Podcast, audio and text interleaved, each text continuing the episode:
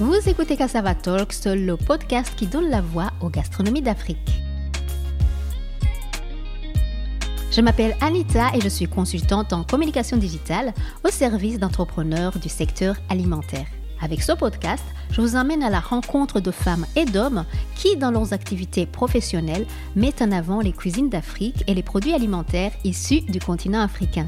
Je vous donne rendez-vous un vendredi sur deux en compagnie de mon invité du jour.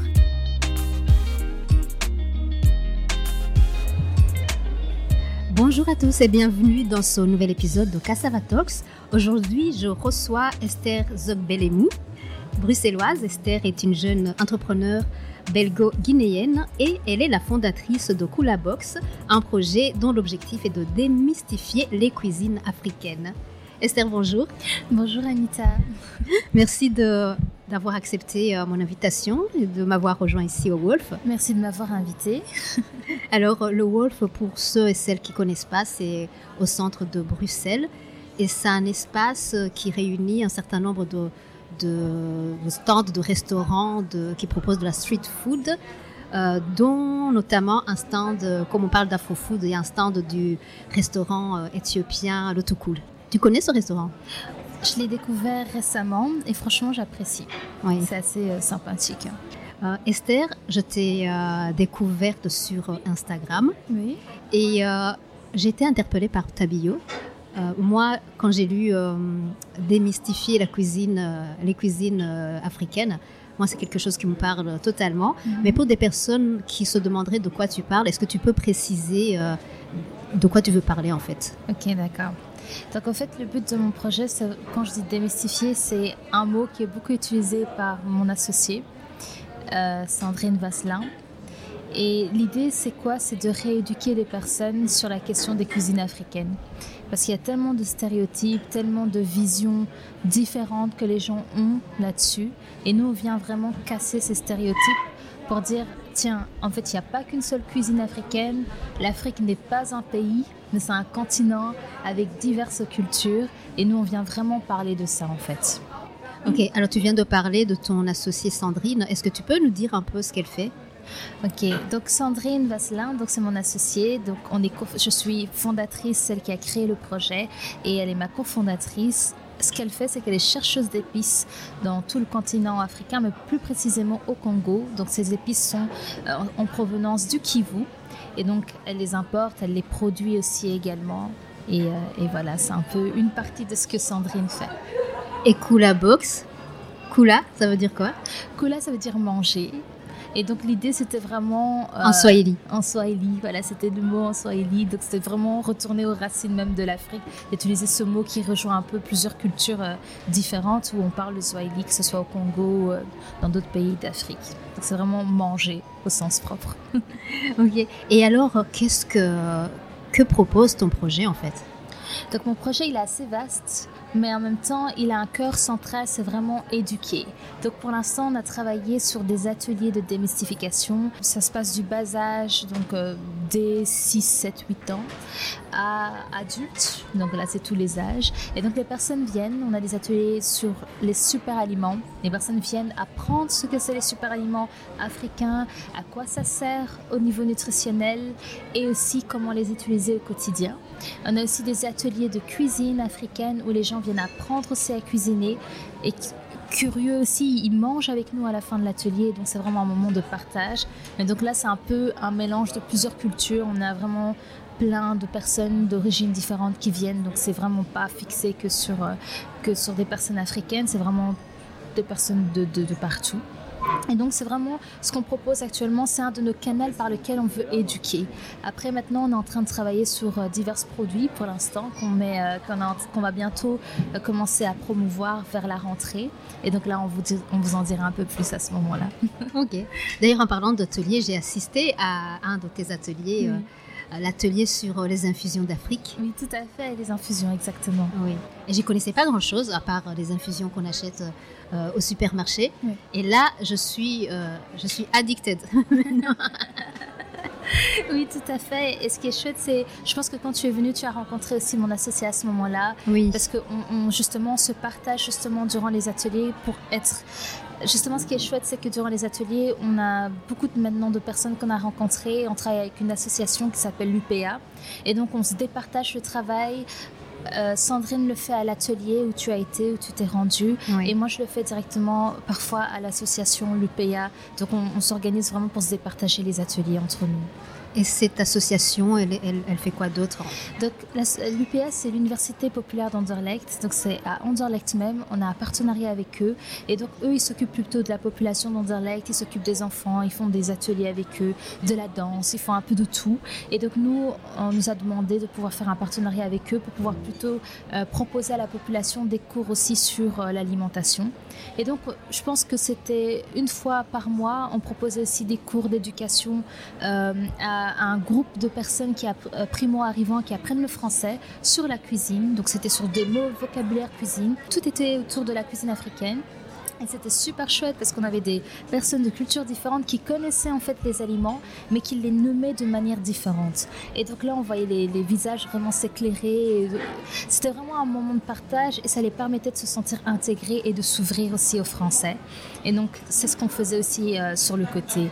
Donc, on, a vraiment, on va vraiment plus loin dans cette idée de seulement faire des ateliers. On va vraiment vers des associations, on va vraiment éduquer.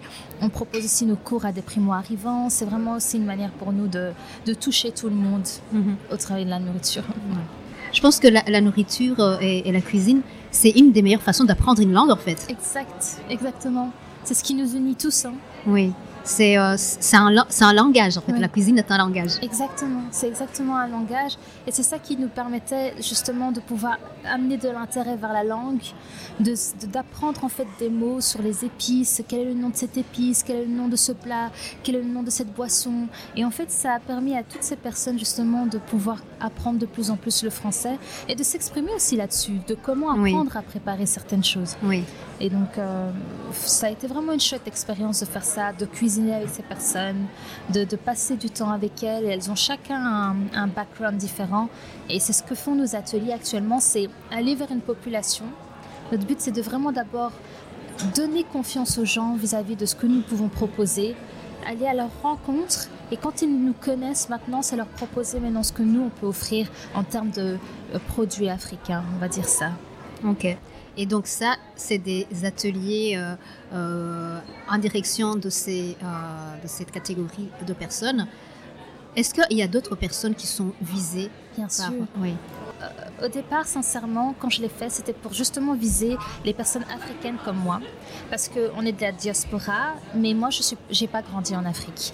Donc, j'ai appris beaucoup de choses par la transmission de ma mère, parce que dans ma culture, on met souvent la jeune fille à côté de sa maman et on lui transmet la connaissance alimentaire de comment tu dois préparer le foufou, comment tu dois préparer le, le toutes ces choses-là tu dois suivre ta mère et tu dois reproduire parce que c'est ça qui fait plus tard de toi une bonne femme pour pouvoir euh, préparer ça à ton mari dans le futur. C'est un peu comme ça que, que j'ai été éduquée et que on éduque un peu dans, dans ma culture. Mais donc quand j'ai créé Box, c'était d'abord l'idée d'une box alimentaire dans laquelle on pouvait retrouver des recettes pour reproduire cet héritage culinaire. L'idée n'est pas partie, hein, mais elle, a tout simplement évolué à cause du parcours de ce projet, parce qu'on a commencé à faire des ateliers pour aller à la rencontre des gens. Et d'abord, c'était vers ma population, des gens de la diaspora qui veulent renouer avec l'Afrique, qui veulent réapprendre et qui ne savent pas comment s'en sortir parce qu'il y a beaucoup de personnes qui ne savent pas reproduire les recettes de chez eux euh, et qui ont tout perdu. Alors pour moi, c'était d'abord eux que je visais. Mais je me suis rendu compte en fait que les autres personnes d'ailleurs étaient intéressées par l'Afrique parce qu'ils connaissent rien du tout. Et je, je réalisais autour de moi qu'il n'y avait aucune. Dans les supermarchés, par exemple, on ne retrouve pas beaucoup de produits africains. Non. Maintenant, on en retrouve un petit peu, mais c'est souvent des produits un peu, on va dire, désolé de dire ça, hein, mais un peu clichés qui vont mettre à des prix Absolument, super élevés. Oui, hein. oui. Voilà, la dernière fois, j'ai vu, je pense, du, du saka ou du poulet à la moine avec un prix. Euh, je pense qu'il y a presque que ça qu'on trouve dans les supermarchés. Exactement. Et le goût n'y est pas aussi. Et donc les gens se font une idée de ce que c'est l'Afrique au travers de ça. Et ils disent, ah tiens, c'est dégoûtant. Alors qu'en fait, ils n'ont ils n'osent pas, par exemple, aller dans des restaurants parce qu'ils se disent restaurant est synonyme de Matongé. Matongé, pour ceux qui ne savent pas, c'est euh, un quartier euh, africain au centre, de, au centre de, de, Bruxelles. Et certaines personnes ont peur d'y aller parce qu'ils se font une mauvaise idée de ça. Nous, on, a, on est habitués, c'est notre culture, on y va, on achète comme on veut. Mais des personnes n'osent même pas aller y manger parce qu'ils se disent tiens, y a une, y a pas, ça m'a pas l'air esthétique, ça m'a pas l'air parce que je pense qu'on joue pas très souvent sur l'esthétique. Même nos mamans, quand elles préparaient des plats, elles, réfléchissaient, elles pensaient plus la quantité, le, goût, le euh. goût, voilà. Et parfois l'esthétique, on passait à côté, parce que mais bon, on connaît le goût de ça. Et ce que j'ai compris alors, c'était de pouvoir aussi rendre cette cuisine accessible aux autres. Et durant mes ateliers, en fait, ce que j'ai été étonnée, c'est que quand j'ai commencé à faire des invitations sur Eventbrite ou ailleurs, c'est beaucoup de personnes étrangères qui sont venues. D'abord même plus que des personnes africaines. Et c'est quand les personnes étrangères sont venues que les personnes maintenant africaines ont dit mais tiens, nous aussi on devrait venir, comme ça se fait qu'il y a plus de personnes étrangères, moi aussi je voudrais bien euh, connaître un peu plus. Et ils se sont rendus compte, certains qui connaissaient pas vraiment l'Afrique, qu'ils avaient l'impression de connaître, mais qui connaissaient pas. Et donc c'est comme ça en fait qu'on a je pense que durant les ateliers, on s'est retrouvé avec euh, vraiment un héritage culturel assez riche parce qu'on a des personnes différentes de tous les horizons. On a eu des personnes italiennes, on a eu des personnes du Rwanda, on a eu des personnes de, de, Guyane, on a eu des personnes donc des îles. Vraiment, on a eu tout un mélange de cultures, euh, de Pologne.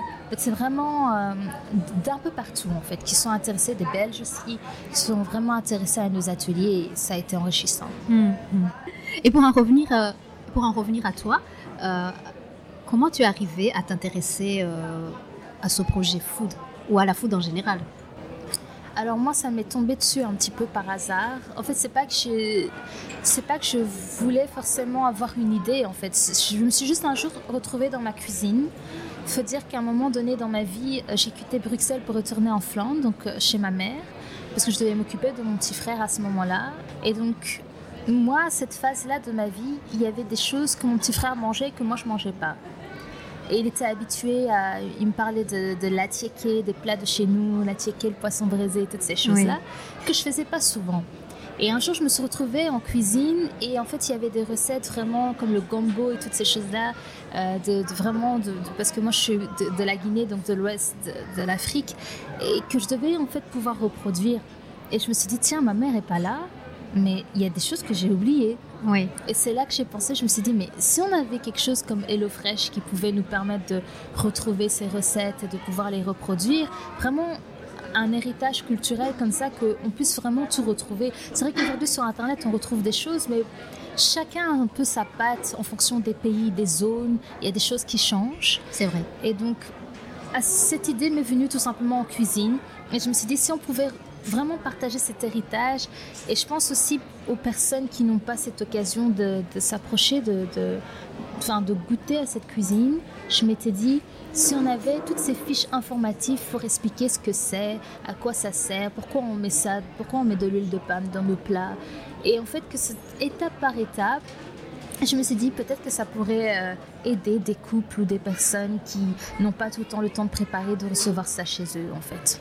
Et donc c'est comme ça que l'idée a commencé. C'était dans ma cuisine, me dire ah tiens, j'arrive pas à reproduire ça. Si je pouvais recevoir tous ces ingrédients avec une box et, et la recette, ça serait super quoi. J'aurais juste à suivre les étapes et je reproduis la recette. Et ça, c'est quelque chose qu'on va recevoir bientôt, j'imagine. C'est le futur. vraiment, on est. Mais ce qui est marrant, c'est que le projet nous a amené encore à évoluer vers certaines choses dans nos futurs produits. Je pense que ça se verra dans l'avenir. C'est que ça nous a aidé à évoluer vers vraiment. En fait, au départ, j'avais mon idée à moi, et c'est ça l'entrepreneuriat, c'est qu'on a une idée, mais on doit trouver d'abord un problème et la solution à ce problème. Et moi, en fait, j'avais l'idée, mais est-ce que c'était vraiment la solution à un problème? Très bien. Et parallèlement à ça, parce que c'est un projet en construction, est-ce que tu, tu, fais autre chose? Parce que le projet, pour l'instant, j'imagine qu'il n'est pas encore viable. Euh, le projet, en fait, il a, il a pu quand même générer de l'argent grâce aux ateliers. Comme on a généré quand même euh, certains, oui, quand même, assez d'argent pour pouvoir acheter certaines choses en interne grâce aux ateliers. Mais euh, le, comment dire, les ateliers, pour nous, c'est des canaux pour pouvoir acquérir d'acquisition de clients. Voilà, Mhm. je dirais que c'est plutôt ça. Et un moyen de se faire connaître sur le terrain. Mais en soi, moi, je travaille sur le côté. Donc, je suis dans les ressources humaines et je suis donc recruteuse. On nous appelle des talents acquisition, mais je suis plutôt recruteuse interne dans une société. Ok. Pour avancer dans, euh, dans le podcast, j'aimerais qu'on parle un peu plus de, de, ton, de ton aventure en tant qu'entrepreneur. Est-ce que comment ça s'est passé? Est-ce que ça a été facile? Est-ce que tu as eu euh, euh, des difficultés? Euh, Quelles sont les étapes qui t'ont paru les plus compliquées? Est-ce que tu as reçu des aides? Comment ça s'est passé? Ok, donc je dirais que mon étape en tant qu'entrepreneur, elle a été un peu parsemée d'un... Elle continue d'évoluer, bien sûr, parce que là, j'arrive dans une phase nouvelle aussi de mon projet. Mais euh, je dirais, en débutant, c'était d'abord la phase de l'idée. C'était... Quand j'ai eu l'idée, c'était, je pense, en, le 8 décembre... euh, non, plutôt le 8 novembre 2020. Mais je me suis lancée en février quand j'ai eu une expérience euh, professionnelle qui s'était un peu mal terminée, je me suis dit tiens, ben, je vais me lancer alors dans mon projet. C'est le temps de, de rentrer dans Culabox et de le faire naître. À l'origine, le projet ne s'appelait pas Culabox, il s'appelait Une graine d'Afrique, graine d'Afrique. Oui. Mais je me suis dit tiens, j'ai pas envie de donner une graine d'Afrique aux gens, je veux donner l'Afrique aux gens. Waouh Ouais. Et donc c'est ça qui a fait que je suis passée vers Cula où j'ai utilisé le terme manger pour vraiment désigner quelle était l'idée du projet et la box. Même si aujourd'hui ça se décupe dans plein de choses, mais c'était vraiment ça au départ.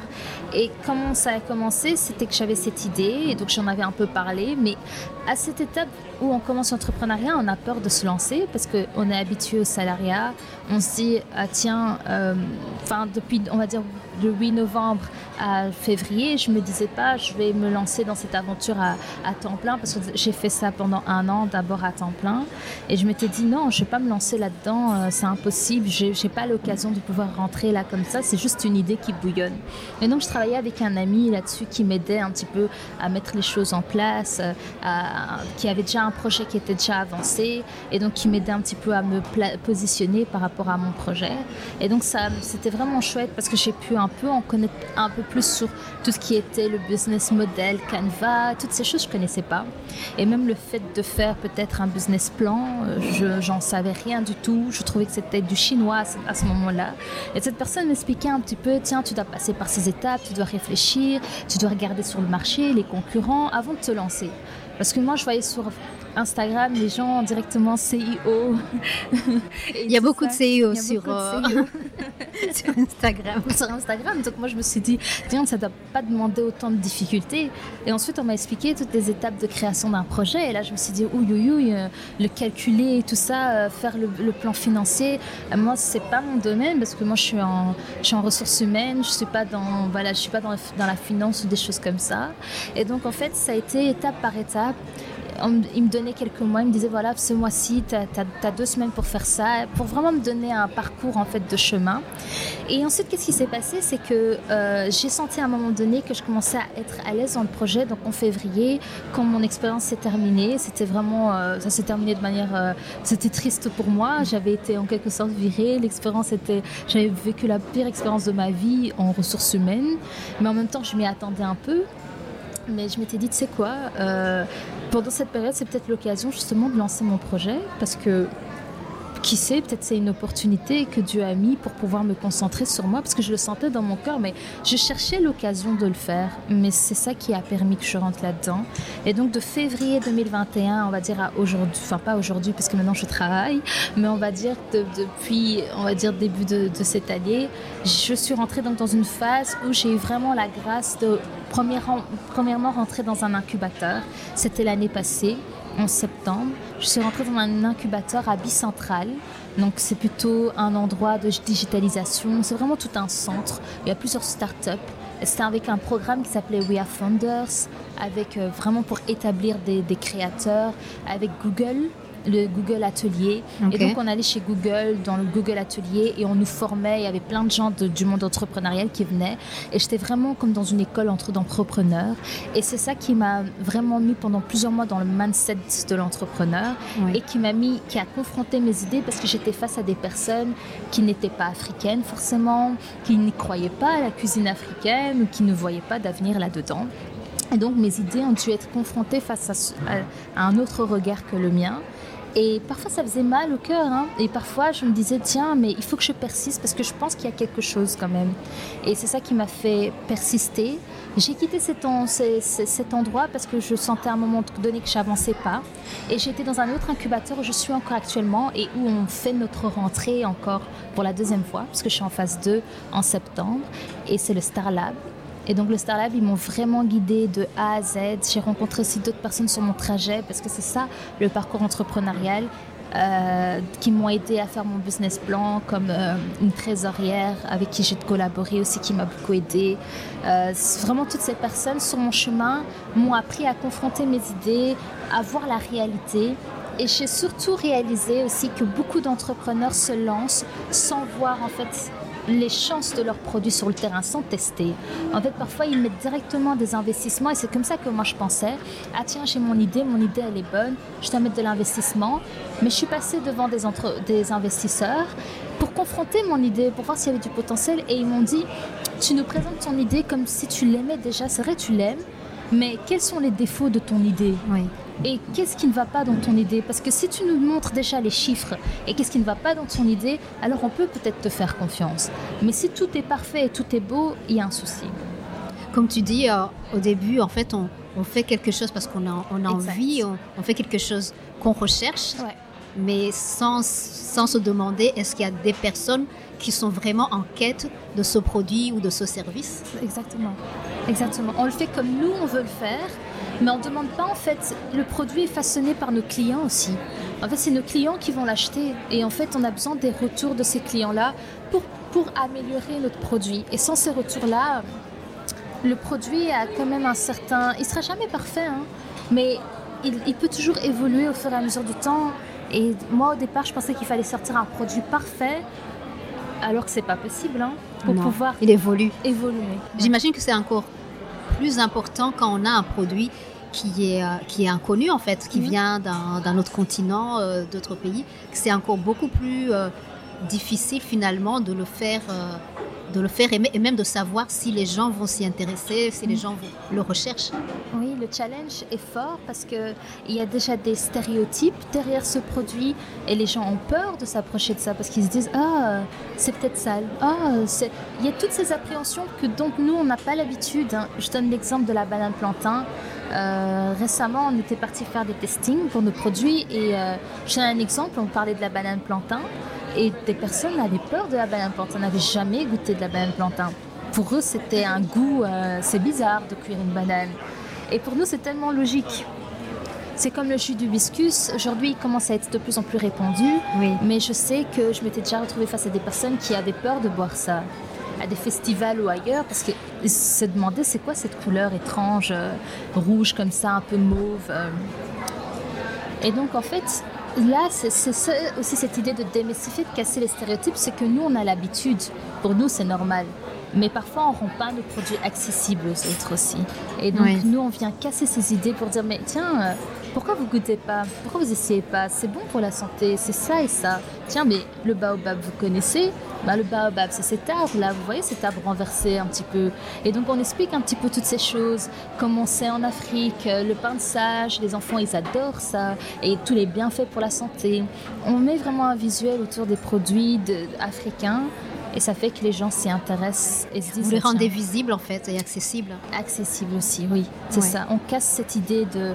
En fait, ce qui est fort, hein, et c'est ce qu'on on, met en avant, c'est que on est un peu dans le back to the roots, le retour aux sources.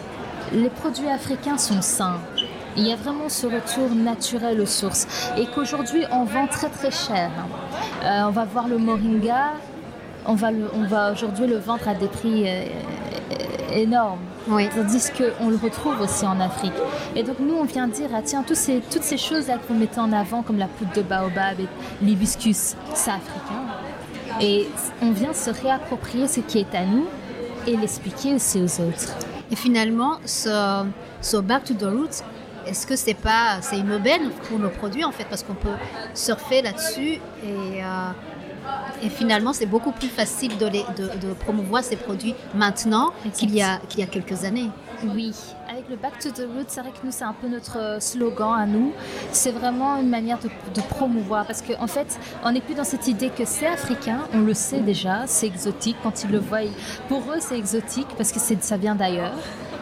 Même si je n'aime pas trop ce mot, hein, mais ils le voient que c'est d'ailleurs. Mais Back to the Roots, c'est encore plus fort parce que ça relie beaucoup plus de personnes, parce que c'est des personnes qui veulent manger de manière saine et qui, sans s'en rendre compte, en fait, mangent africain à ce moment-là et utilisent des ingrédients africains.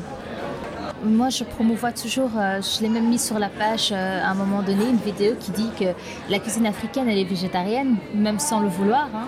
C'est pas qu'on le cherche à le devenir, mais c'est que on a cette tendance à vraiment faire. Tout est naturel déjà et bio dans notre utilisation des produits.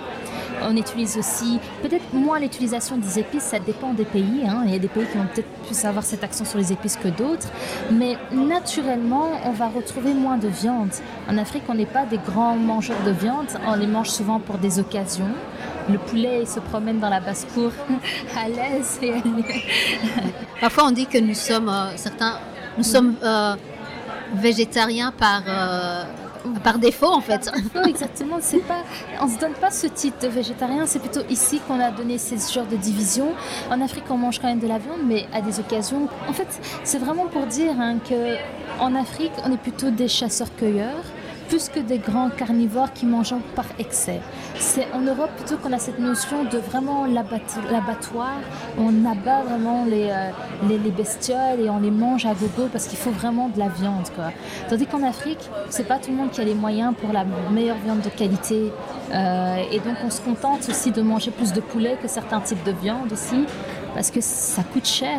Et, euh, et, donc naturellement, on va utiliser beaucoup plus de légumes, beaucoup plus de sauces, de plats à sauce. Et la plupart de nos plats africains, on va retrouver beaucoup de sauces différentes et souvent la même base avec le riz euh, et parfois des légumes. mais c'est vraiment souvent le pondou. Euh, parfois, on a des féculents aussi sur le côté, des semoules. Et donc, on joue vraiment sur plein de choses comme ça qui deviennent au fond saines. Et je pense même que les gens pensent que en fait, même avec la cuisine africaine, on peut faire un régime en fait, parce que c'est tellement sain et on n'en a pas conscience.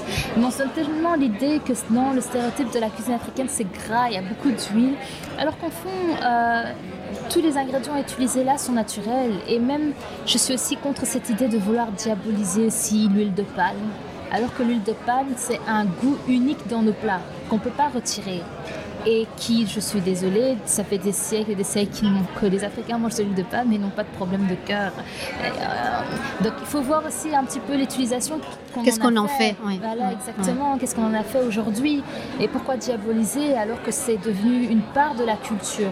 Oui. Dans nos plats, on doit au moins retrouver ce goût-là, même si on n'en abuse pas beaucoup ou qu'on ne doit pas en abuser, mais il faut au moins retrouver cette identité. En parlant de plats africains sains, qu'est-ce que tu penses de, de l'utilisation qui est quand même assez répandue euh, dans beaucoup de pays euh, africains des, euh, des cubes, les cubes magie ou autres cubes? Parce que nous sommes en train de dire qu'en Afrique, les plats sont sains, ouais. mais il y a quand même beaucoup de, de, de, de, ouais, de cuisine qui utilisent ces, ces, euh, ces ajouts, ces, euh, ouais. ces ajouts de que ce soit de poulet ou de, graisse. Et franchement, comme je l'ai dit hein, au début, il y a certains peuples africains, on va dire plutôt dans le nord, qui vont utiliser beaucoup d'épices et qui vont comprendre le rôle des épices. Et nous, on va en avoir et on va peut-être pas en prendre conscience, on va peut-être pas les utiliser. Pourtant, il y a des épices en Afrique et les gens sont souvent étonnés et ils se rendent pas compte. Mais euh, je suis vraiment contre cette utilisation-là parce que on en voit parfois les effets. Par contre, ce qui est mitigé, ce qui me rend mitigé un petit peu face à ça, c'est que je vais pas mentir que dans mon pays, par exemple, la tiéké, avec ce petit cube magique, il y a un goût qui est différent. Il y a, il y a, on retrouve en fait le goût authentique de cette, de cette recette, on va dire ça, parce qu'on a l'habitude de le faire comme ça.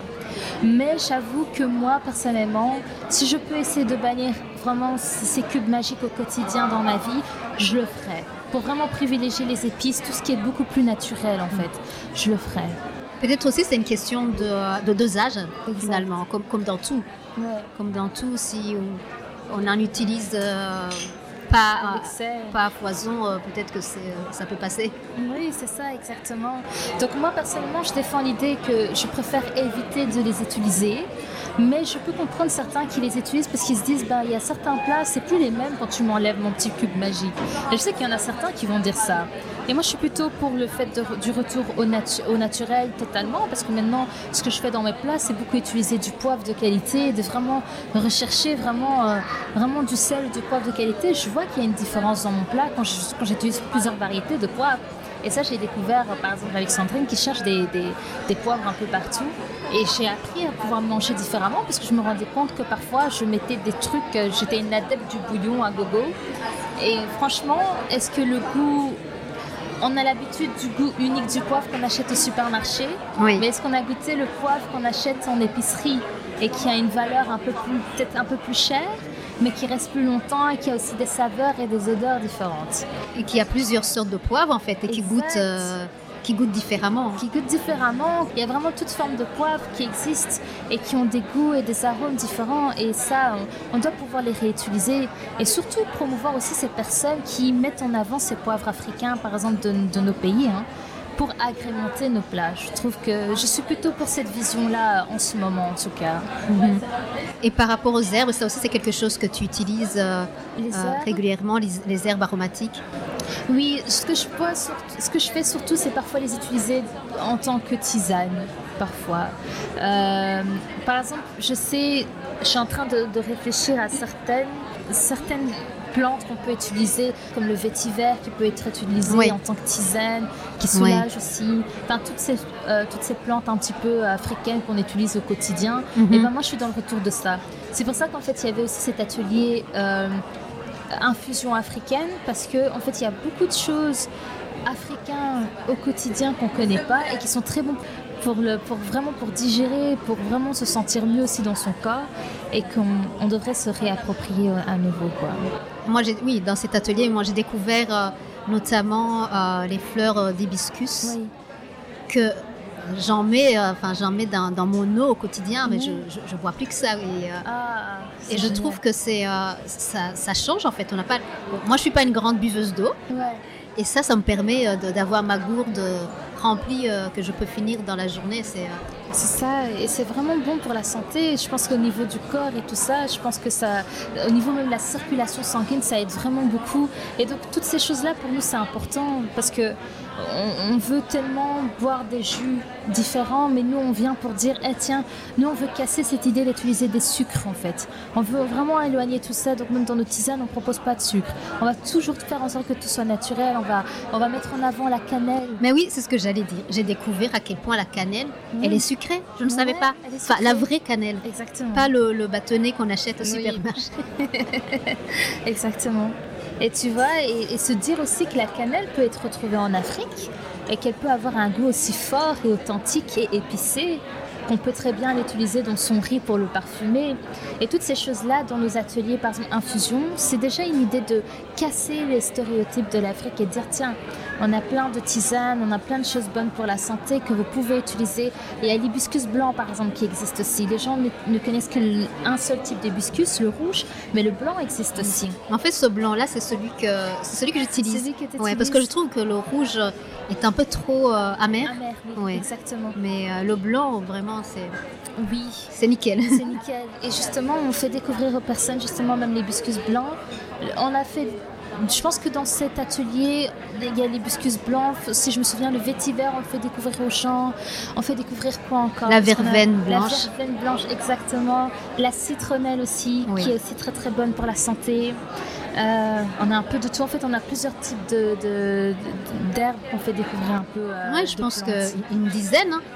Et, et j'ai découvert dans cet atelier aussi des infusions au poivre. oui, il me serait jamais venu à l'idée de boire une infusion de poivre. Alors là, ça c'est une spécialité de mon associée, c'est qu'elle aime trop faire découvrir ça.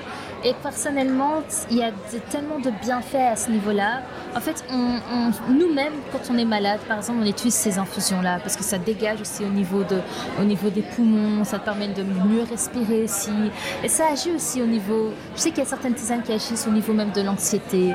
Par exemple, moi, ma préférée quand je suis, par exemple, un peu enrouée et que j'ai mal à la tête, c'est celle, c'est la tisane à la cannelle. Alors je m'en fais quand j'ai une fièvre et tout ça, et après je me sens mieux.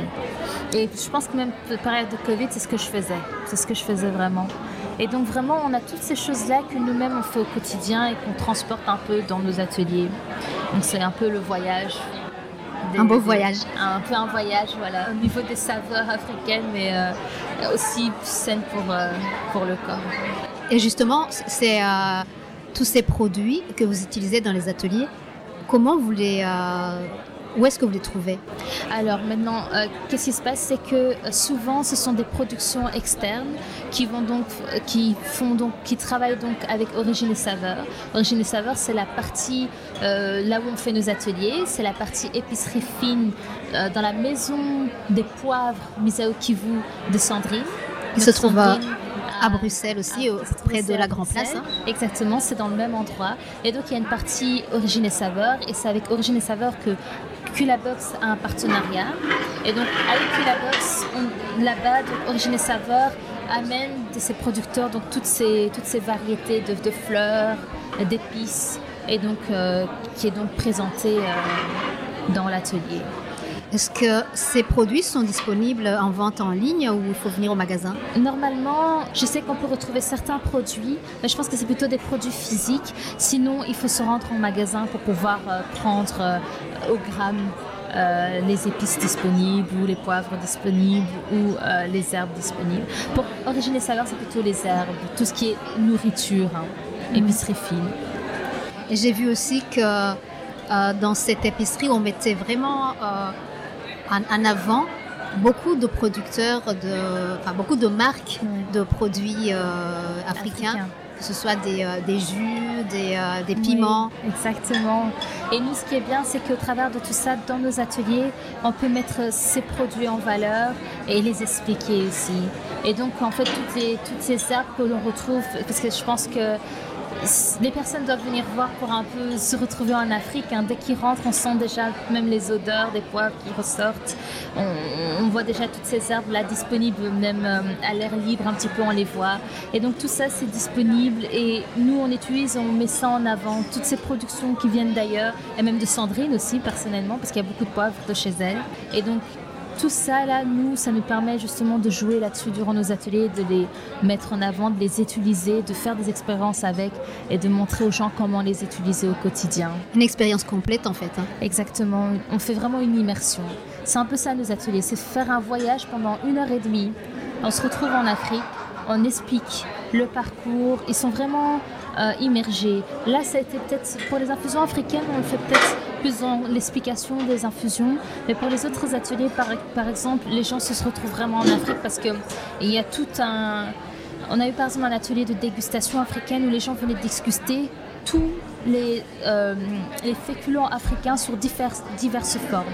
Donc on avait par exemple la, la, patate douce en purée, en frites. On l'avait vraiment sur toute bouillie. On l'avait vraiment sur toutes ses formes et les gens pouvaient vraiment venir goûter et expérimenter tous ces féculents africains. On avait la banane plantain euh, en forme de stone, euh, écrasée, euh, cuite, dorée un petit peu comme ça. Et puis on avait aussi en, forme de banane coupée, grillée. Donc on avait vraiment toutes les formes de féculents disponibles. Et ce jour-là, je sais que c'était un atelier avec parents et enfants. Et ils découvraient l'Afrique comme ça, sur les différentes formes de, féculents, sur toutes les formes possibles on s'est vraiment amusé à faire ça et c'est ce qu'on fait. C'est qu'on va vraiment faire un voyage de saveur. On s'amuse vraiment là-dedans. Tout à l'heure, tu as parlé d'incubateurs dont tu as bénéficié d'expérience. Est-ce que tu as reçu des, euh, des aides financières? Alors au niveau des aides financières, dès le départ, en fait, j'en cherchais. Mais en... donc au départ, quand j'ai commencé le projet, j'étais seule d'abord. Et donc je me disais, ben, euh, j'étais prête à me lancer, à avoir des aides. Donc j'ai été vers MicroStart. Je pense que, je sais pas si tu connais, c'est un peu un, un microcrédit. C'est plutôt, je sais pas si c'est pas vraiment une agence, mais ils sont là en fait pour aider les entrepreneurs du début et donc, ils donnent jusqu'à un certain montant de crédit, un certain taux de pourcentage. Et donc, eux, en fait, ils investissent en toi quand, par exemple, si, même si la banque ne veut pas mettre de l'argent, eux, ils vont le mettre. C'est juste que le taux sera plus élevé que la banque. Mhm. Et donc, en fait, c'était une option que j'avais, mais je réfléchissais encore. Parce que je me disais, tiens, pour aller en cuisine, peut-être que ce serait intéressant d'aller... Euh, demander à MicroStart pour peut-être démarrer un petit peu. Et ensuite, dès que je fais un peu de, du roulement de fond euh, et que j'ai de l'argent en fait qui tourne, ben ça va, je peux me débrouiller toute seule. Mais euh, je sais pas, arrivé au moment de, de, de pouvoir passer le cap, je l'ai pas fait. Et j'ai rencontré aussi euh, Sandrine qui était déjà sur ma route depuis longtemps, hein, avec qui j'avais déjà parlé parce qu'entre temps, quand je faisais mon projet, je contactais des personnes pour en savoir un peu plus parce que l'idée c'était une box, donc je voulais aussi avoir des épices aussi qui accompagnent la box. J'ai rencontré Sandrine qui elle m'a conseillé que c'était mieux d'abord que nous-mêmes on puisse faire notre propre fonds d'argent et plus tard en évoluant on puisse aller à ce moment-là vers des investisseurs. Donc on est plutôt dans cette phase-là où on, prouve qu'on sait faire du chiffre aussi par nous-mêmes. Et c'est ce qu'on a fait avec nos ateliers. Nos ateliers nous ont permis de générer quand même de l'argent. Et on continuera encore d'en faire d'autres, même si c'est pas notre premier... Euh, allez, notre, c'est pas notre premier produit, on va dire ça. C'est un peu un canal qu'on utilise, mais euh, on a laissé cette idée de, pouvoir d'abord chercher du fond et d'en faire nous-mêmes par nos propres moyens.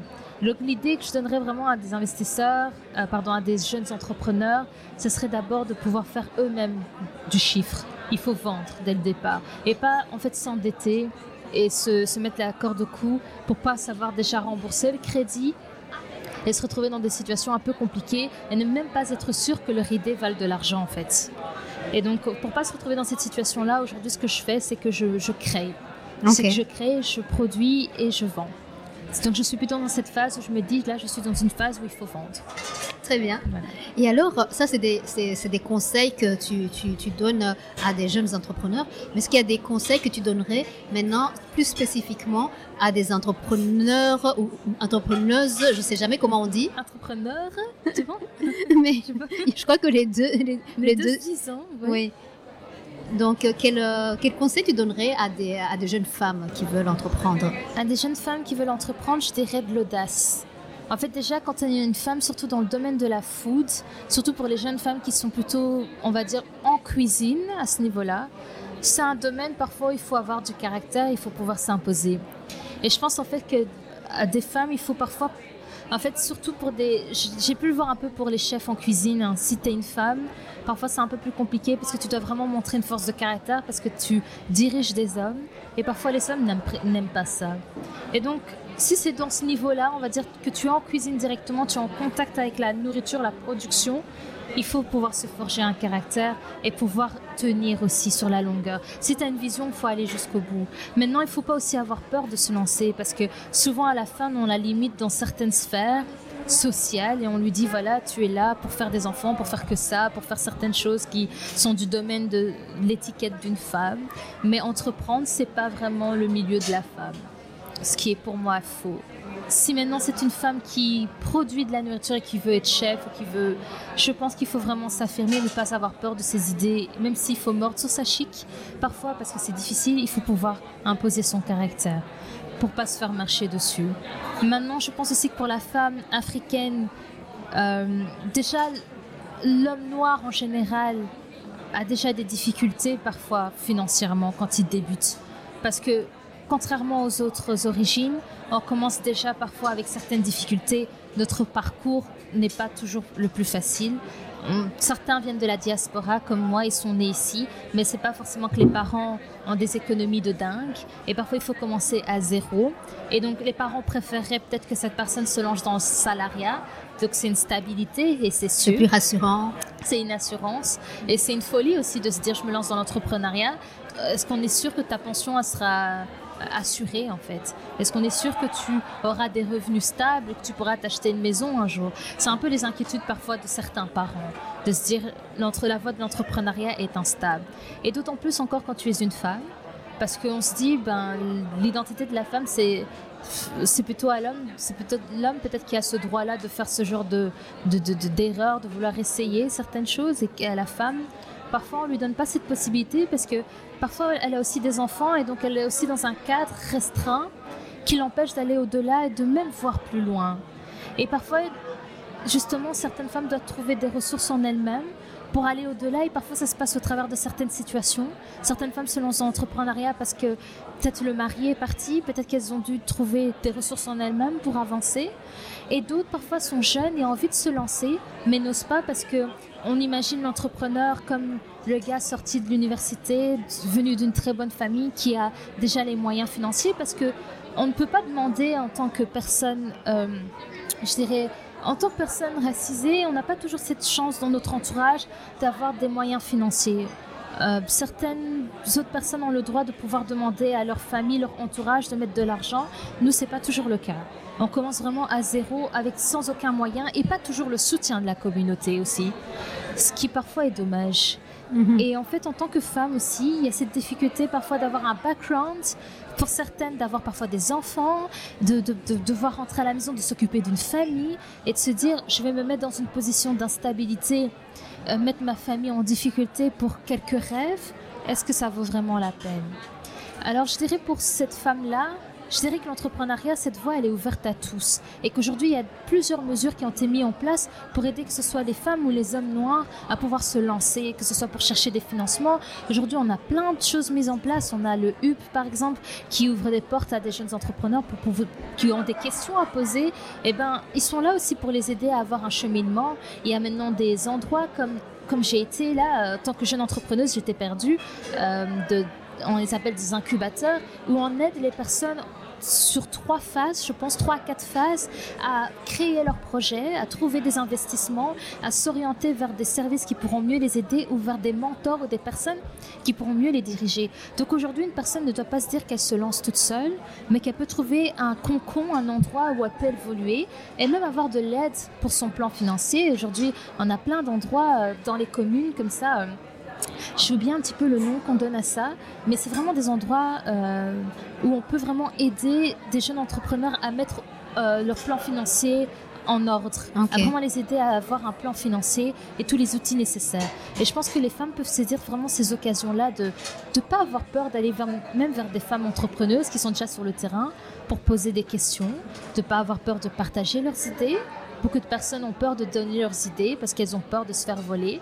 Alors moi, le conseil que je donne à ces personnes, c'est de toute manière, une idée, quand vous la partagez, la personne n'aura jamais la vision que vous avez. Oui. Elle peut voler. Votre idée vous appartient. Elle vous appartient. Elle peut voler peut-être euh, le concept, mais la vision est différente. Et donc, c'est comme nous tous, hein, on peut avoir quand je te demande quelle est la vision que tu as d'un quelle est l'image que tu as d'un éléphant Tu vas me décrire un éléphant avec une trompe et, euh, et deux oreilles, mais est-ce qu'on va tous le dessiner de la même manière? Je ne pense pas. Et eh ben, c'est la même chose d'un projet. Quelqu'un peut entendre peut-être le fond de ton projet et avoir l'impression de, de t'avoir volé ton idée complète, mais la vision, c'est toi qui es porteur. Et donc, en plus, si tu as l'énergie et, et, le cœur de cette vision, quelqu'un va peut-être te copier pendant quelques temps, mais s'il n'a pas le cœur pour ça, il n'ira jamais jusqu'au bout. Et c'est ça que je dirais, c'est qu'il ne faut pas avoir peur de partager. Partager parce que les gens ne connaîtront que peut-être le dixième de ce que tu as dans ta tête. Partager pour connaître la position, pour pouvoir se réajuster, parce qu'on a tendance à pas vouloir partager en se disant on va se faire voler, euh, euh, on va me voler mes idées. Euh, et c'est vraiment absurde parce qu'un entrepreneur a besoin des autres aussi pour avancer. Ça. Il a besoin de se créer une communauté, de personnes avec qui partager et même créer son produit avec une clientèle. Oui. Des gens autour du concept qui peuvent être intéressés et prêts même à investir dedans. On ne sait jamais dans la vie le fait de parler permet peut-être de rencontrer des personnes aussi qui absolument, sont à, investir. Se créer un réseau de personnes qui, comprennent euh, ce qu'on est en train de faire. Qui comprennent ce qu'on fait. J'avoue que parfois on a cette peur dans la communauté de partager les choses, mais je pense qu'on doit essayer de casser un peu ces stéréotypes-là et de, et de vraiment essayer d'être solidaires entre nous et même entre femmes euh, de pouvoir s'entraider, de, pouvoir... Par exemple, il y a Belchen Entrepreneur qui met en avant des femmes noires, entrepreneuses, qui font plein de projets. Elle a vraiment sur sa plateforme Instagram, chaque projet, elle les met en avant. Et je pense que ça, c'est bien de pouvoir promouvoir son projet, se faire connaître, même si c'est une idée, ça permet au moins aux gens de pouvoir apporter euh, leur point de vue et de pouvoir se réajuster par rapport à ça. Tu as parlé euh, tout à l'heure que parfois on n'est pas soutenu même dans sa propre communauté. Est-ce que tu crois que c'est lié à cette peur de se faire euh, voler ses idées? Je crois aussi. Je crois que parfois dans la communauté, en fait, ce qui a tendance, c'est que parfois il n'y a pas d'innovation. Parfois il y a du copier-coller d'idées. Euh, on, a, on a un concept de burger, afro-burger qui sort, et on en a 5-6 qui font la même chose. Alors que je trouve ça dommage parce qu'il y a tellement de choses super à faire dans la communauté et à promouvoir. On, devrait tous travailler main dans la main et pouvoir amener cette diversité en avant pour que les autres se disent ah tiens il y a quelque chose en fait il y a quelque chose qui, qui se passe chez eux et qui m'intéresse et parfois il y a cette peur chez certains entrepreneurs de dire tiens, je vais dire mon idée à telle personne, elle va me le voler parce qu'elle a peut-être plus de financement que moi. Et c'est parfois quelque chose qui ressort beaucoup parfois dans la communauté. Et c'est parfois dommage d'avoir cette pensée-là, qui est assez euh, limitante, je trouve. Oui, oui, oui. Maintenant, ce qui est, ce qui est bien, c'est que j'observe qu'il y a de plus en plus de, de jeunes entrepreneurs qui ont qui sont qui, sont dans une autre vision qui sont beaucoup plus dans ta façon de voir dans, dans, dans le partage. Et, euh, et d'ailleurs souvent les personnes que, que j'interviewe me parlent d'une autre personne. Et, et, finalement il y a il y a une nouvelle euh, génération d'entrepreneurs qui, est en train de se mettre en place. Et ça, c'est important parce que le partage, c'est ce qui nous permet d'être justement, de, pouvoir aussi nous élever, de pouvoir avancer main dans la main. Le fait de partager certains restaurants qu'on connaît à d'autres, il y a des personnes qui connaissent pas du tout certains restaurants africains. Récemment, on m'a demandé, ah tiens Esther, est-ce que tu connais tel restaurant Parce que j'aimerais bien aller goûter euh, de la cuisine africaine, mais je sais pas où c'est c'est bien de partager, de pas juste être entre nous et de dire tiens je veux pas partager tel parce que je veux pas qu'il soit trop connu. C'est vraiment c'est vraiment bête parce qu'on est on veut vraiment le, continent est tellement riche, il y a tellement de choses à faire. Il faudrait vraiment qu'on puisse se partager, nous tous, des tâches et travailler pour faire avancer les choses. Et même l'Afrique, en fait. La femme entrepreneuse, aujourd'hui, je dirais qu'elle, c'est vrai que parfois par rapport aux hommes, elle, elle, doit faire face à certaines difficultés. Et même juste le fait d'être légitime, d'avoir un droit à la parole aussi, et une assurance de, ce qu'elle dit. Je pense qu'à partir du moment où elle s'impose, elle a tout autant sa place qu'un homme sur le terrain et elle ne doit pas se limiter dans sa tête en se disant je suis une femme. En fait, on est dans un on est dans une ère un peu plus indépendante où maintenant la femme a le droit de s'exprimer, a le droit de maintenant poser des choses sur table. Ce qui pourrait limiter certaines, c'est peut-être, comme je l'ai dit, les enfants. C'est une vie de famille à gérer. La vie courante. Hein, parce que c'est normal, hein, je pense qu'on a tous des limites et on pense tous aussi à son avenir et à sa progéniture. Je pense qu'on ne veut pas mettre sa famille en danger, mais c'est important aussi de se dire qu'il y a des soutiens autour de soi et qu'aujourd'hui on n'est plus à une ère où tu es abandonné. Il y a une ère où tu as d'autres femmes dans le même cas qui se sont lancées et qui ont très bien réussi. Euh, il y a des femmes, que ce soit peu importe le domaine, hein, qui se sont lancées, des femmes noires qui ont pu réussir. Je pense qu'il y, en a une qu'il faut que je me souvienne un petit peu du nom. Je pense que sa société, je pense que c'est 4, 5, 6. Il faut que je me souvienne un petit peu du nom, mais qui est une entrepreneuse qui, euh, noire qui vivait ici, mais qui, dont son entreprise est euh, en Angleterre et c'est plutôt au niveau des cosmétiques noirs, mhm. mais qui, euh, dont son entreprise a été financée quand même à beaucoup de milliers d'euros et qui franchement s'est très très bien en sortie et qui est aussi un exemple aussi que même si on est noir, on peut trouver sa place et s'imposer dans un monde d'hommes. Parce que les, les personnes qui financent ne sont pas forcément noires, sont peut-être d'origine différente, mais ça ne veut pas dire qu'on ne peut pas nous aussi venir apporter de la nouveauté et aller au-delà peut-être de notre couleur de peau qui parfois limite nos pensées parce qu'on croit qu'à cause de notre couleur de peau, on ne peut pas aller toquer à la porte de certains endroits et demander de l'aide et c'est faux. Et ça, c'est vraiment pour moi quelque chose d'important, c'est que je sais que je suis une femme noire, mais je vais, quand je vais devant des, des investisseurs, quand je vais présenter, pitcher mon projet, je ne suis pas la femme noire, je suis Esther et mon projet, c'est ce que je dois vendre. Et c'est ça à prendre ou ça à laisser. Et mon projet a tout autant d'importance que n'importe quelle autre personne. Super, génial. Donc, en résumé, oser, partager, s'entourer. Voilà, n'ayez pas peur. Top.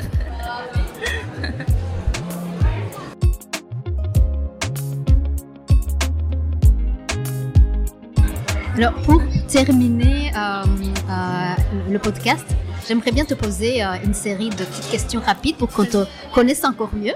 Oui. On a parlé d'infusion. Quelle est ton infusion préférée? C'est une très bonne question. Là, je mettrais l'accent sur la cannelle. L'infusion à la cannelle, ces derniers temps, je l'ai beaucoup appréciée.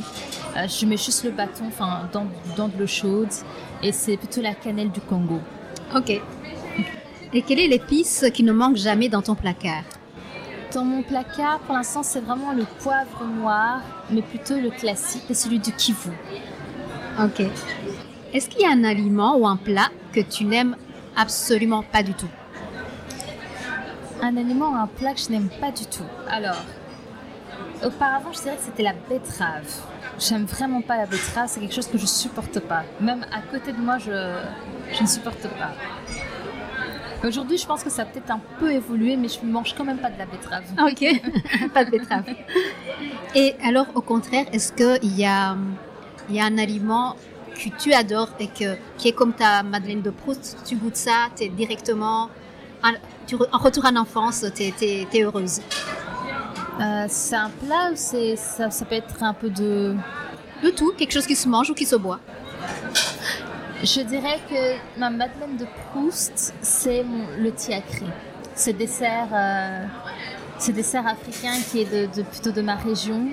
C'est plutôt un peu une espèce de yaourt avec des boules de mil dedans. Et euh, j'adore ça. J'ai l'impression que j'ai goûté ça, mais je vais peut-être raconter une bêtise. J'ai l'impression que j'ai déjà goûté un dessert, euh, ce dessert, mais qui avait été adapté, on va dire, par Gombo Club.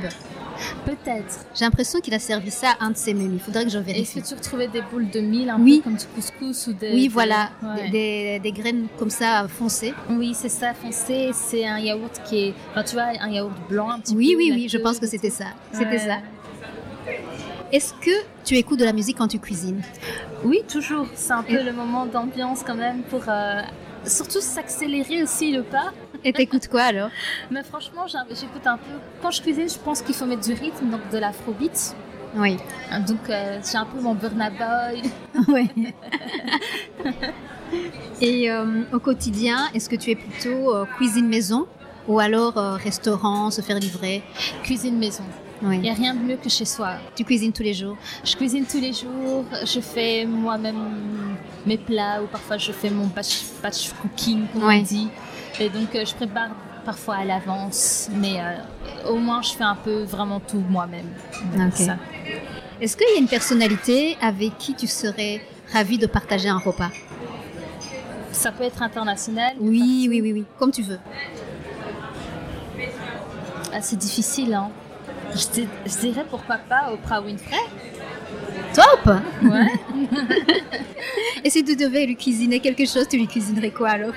Si je devais cuisiner quelque chose, j'allais lui faire. Tu sais quoi J'allais lui faire un plat de chez moi, la tiboudienne, la tiboudienne. Oui. Sinon, j'allais lui faire un plat créolais. Et c'est plutôt les lasagnes plantain. Lasagne plantain Ouais. J'ai jamais goûté ça. Eh ben, ce sont des, c'est de la lasagne, c'est de la lasagne, sauf qu'à la place des feuilles de lasagne, c'est de la. Tu mets de, oh, je devrais, je devrais essayer ça. Est-ce qu'il y a des, euh, des entrepreneurs qui, t'ont inspiré dans la création de ton projet? J'ai plutôt observé de loin, plutôt au niveau des concurrents et tout ça, mais c'est pas vraiment mes concurrents, mais on va dire dans le domaine de foot, j'aime bien regarder les, les, grands un peu de ce monde. Et on va dire qu'ici en Belgique, euh, j'ai eu une coach, on va dire quand j'étais euh, dans mon premier incubateur et euh, qui est la CEO de eFarms. Et donc, c'est plutôt une boîte voilà, qui je la connais, oui. Voilà, des box alimentaires bio. Oui. Et donc, franchement, de la manière dont elle a débuté, Et aujourd'hui, ce qu'est-ce que c'est, je trouve ça incroyable. Donc, je suis plutôt fascinée de ce genre de personnes. Et j'apprécie aussi le parcours de Kazidomi. J'étais en train de penser à ça quand tu... voilà, j'apprécie vraiment le parcours. Je pense qu'elle s'appelle Emna. Emna, oui. Et j'apprécie vraiment son parcours. Je trouve ça trop encourageant. Oui. Et euh, qu'est-ce que tu fais quand tu ne travailles pas? Quels sont tes passe-temps préférés? Alors, je fais toujours en sorte d'améliorer mon, projet, mon idée, euh, de tester des nouvelles recettes. Et en dehors de ça, je compose. Tu es musicienne On va dire j'ai joué du piano pendant une grande partie de ma vie. Oui. Puis j'ai arrêté à l'académie de piano. Oui. Et, mais sur le côté, je composais mes propres musiques, mélodies. J'aime beaucoup ça. Oh, et on peut écouter ça quelque part? Euh, Pour l'instant, donc j'en ai une sur SoundCloud que j'ai mise. Oui. Donc vous pouvez aller sur Tailing Music. Ok. Je te laisserai écrire. oui, oui, oui. Ah, super, voilà, super. J'en ai posté une en testing pour voir un peu, pour faire écouter certaines personnes. Mais euh, peut-être, qui sait, fin de l'année, peut-être je serai poster un peu. Euh, ah, mais oui. Et alors, est-ce qu'il y a des adresses Afrofood que tu pourrais recommander à, Bruxelles, en Belgique Franchement, il y a, y a un endroit où j'ai vraiment envie d'aller. J'ai pas été, mais j'ai des bonnes, j'ai des bonnes revues à ce niveau-là, et moi-même je compte y aller. euh, c'est Yaka Afrotoria. Ah. Je... Je, je, peux te dire que c'est euh, ouais, c'est très excellent. Ouais, c'est, excellent oui. Eh ben, je, je, le vois déjà. N'hésite pas. Oui, oui. Je, je, compte y aller. Donc, euh, c'est déjà quelque chose que je recommande parce que toutes les personnes autour de moi dont je suis proche ont été et n'arrêtent pas d'en parler. Donc moi, j'aimerais bien y aller pour goûter, mais je vois déjà la chose. Oui. et pour terminer, est-ce qu'il y a un invité ou une invitée que tu pourrais euh, me recommander pour mon prochain épisode? Oui, j'aimerais te recommander Sandrine, mon associée, parce que c'est, j'aime beaucoup ses idées, j'ai beaucoup appris à ses côtés. Et c'est un peu ma, ma grande marraine de l'afrofoot. Et aussi de, qui, qui, a des conseils extraordinaires. Donc je pense que elle pourrait vraiment super bien intégrer ce genre de concept et t'expliquer plein de choses intéressantes. Mais oui, j'ai adoré l'atelier, donc j'aimerais, je serais ravie de, de la recevoir dans ce podcast. Eh bien, Esther, merci beaucoup. Mais avant de terminer, où est-ce qu'on peut te trouver si on a envie de savoir, d'en savoir un peu plus sur ce que tu fais, suivre ton aventure, euh, on peut te trouver où? Alors, pour l'instant, on, a une page Facebook et Instagram, donc c'est culabox.eu. Ensuite, vous pouvez nous retrouver donc au poivre, la maison des poivres chez Misaou Kivu, parce qu'on est du côté de la partie euh, épicerie fine, origine et saveur. Et c'est la place de la vieille halle au blé 46 à 1000 Bruxelles. Ok, très bien. Eh ben, merci beaucoup Esther pour cet échange. C'était euh, super intéressant. Merci à toi. Et donc j'espère qu'on aura encore l'occasion de se reparler. Mais oui, moi aussi. Merci beaucoup Anita. Et au plaisir de te revoir. Ok. Merci encore Esther pour cet échange. C'était une très chouette conversation. On te souhaite beaucoup de succès avec Cooler Box. Et merci à vous aussi qui nous avez suivis jusqu'au bout. Vous trouverez toutes les références évoquées par Esther dans les notes de l'épisode. Si l'émission vous a plu, n'hésitez pas à la partager autour de vous. Quant à moi, je vous retrouve dans deux semaines avec un prochain invité.